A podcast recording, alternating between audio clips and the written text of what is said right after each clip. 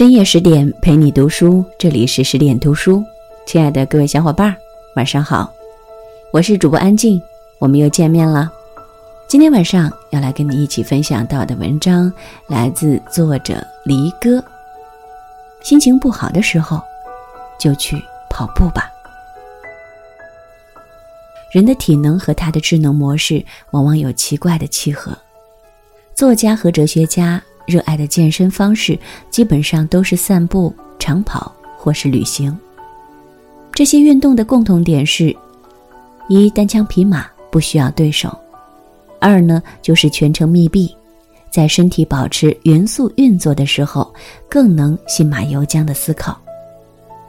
就像村上春树在随笔里写的那样。种种思绪像不成形的云絮一样飘过。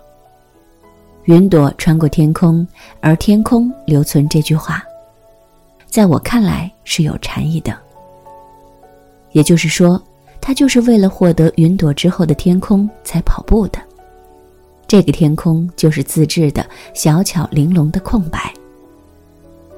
村上是个摩羯座男人，这是个坚韧、低温，而又有。超强耐力的星座。长跑作为村上的生存隐喻，真是太匹配了。首先，他完全以自我为坐标，没有竞技性。村上自二十岁离开学校，最早是开酒吧，后来是旅居异国，自由写作，根本没有过纪律生活。他缺乏和人群的协调性，和任何人一较高下都不是他的兴趣所在。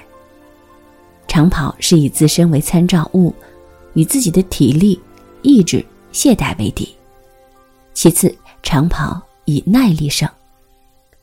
村上的写作自二十九岁开始，至今已三十年。村上的长跑并不随性，像大多数摩羯座的人一样，他也属于计划性的工作狂。高价的水野拍慢跑鞋，耿直的抓紧地面，细细画好训练曲线图。在参赛前一周，让自己度过疲劳极限，达到最高峰值，绝不让肉体过于委屈，那样会把储备的体力本力全失。摩羯的工作热情有浓浓的自律，淡淡的自虐，他们天生就是要与安逸与至重的惰性为敌，一定要在消耗中才能得到快感。村上写到一次跑完马拉松后的情景。我终于坐在了地面上，用毛巾擦汗，尽兴地喝水，解开跑鞋的鞋带，在周遭一片苍茫暮色中，精心地做脚腕舒展运动。这是一个人的喜悦，体内那仿佛牢固的结扣的东西正在一点点解开，如同写完长篇，搁笔，轻吐一口气。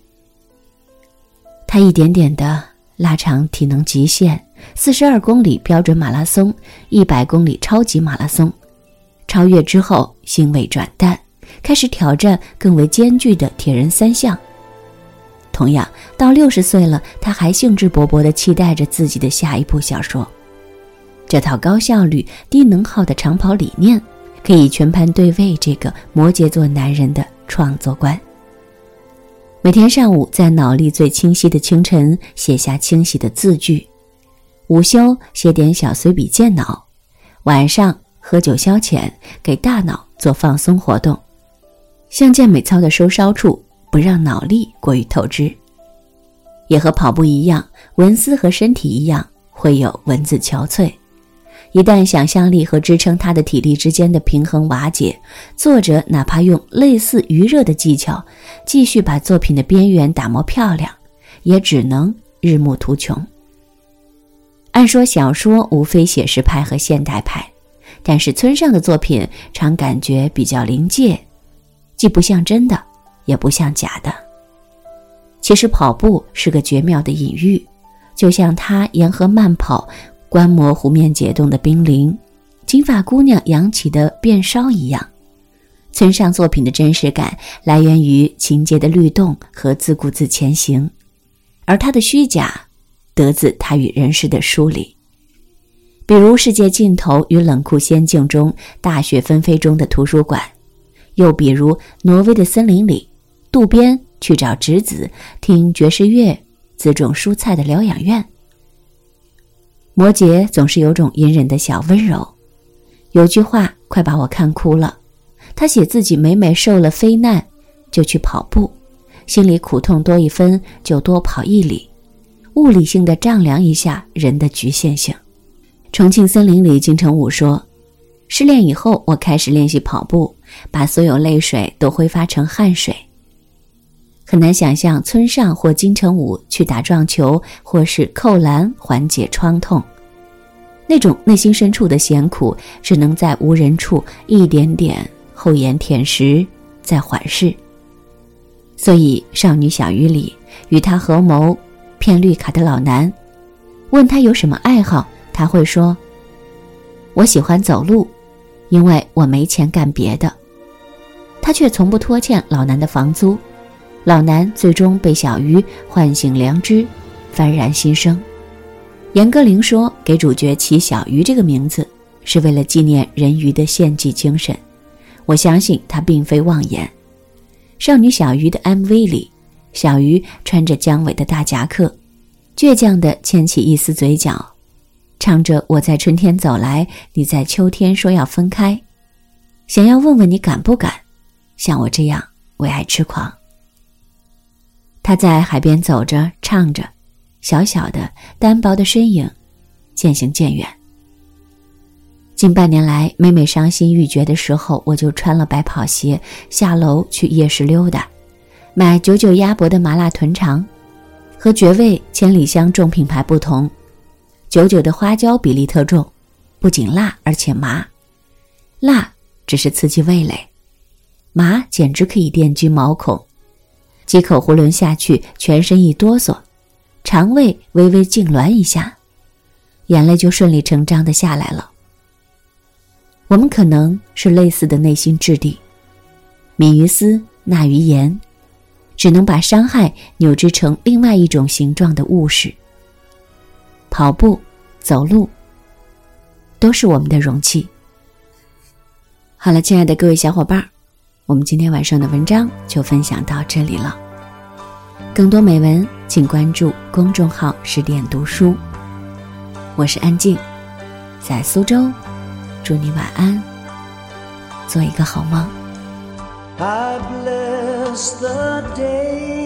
I found you. I wanna stay around you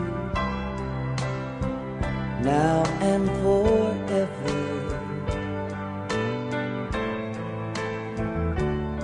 Let it be me. Don't take this heaven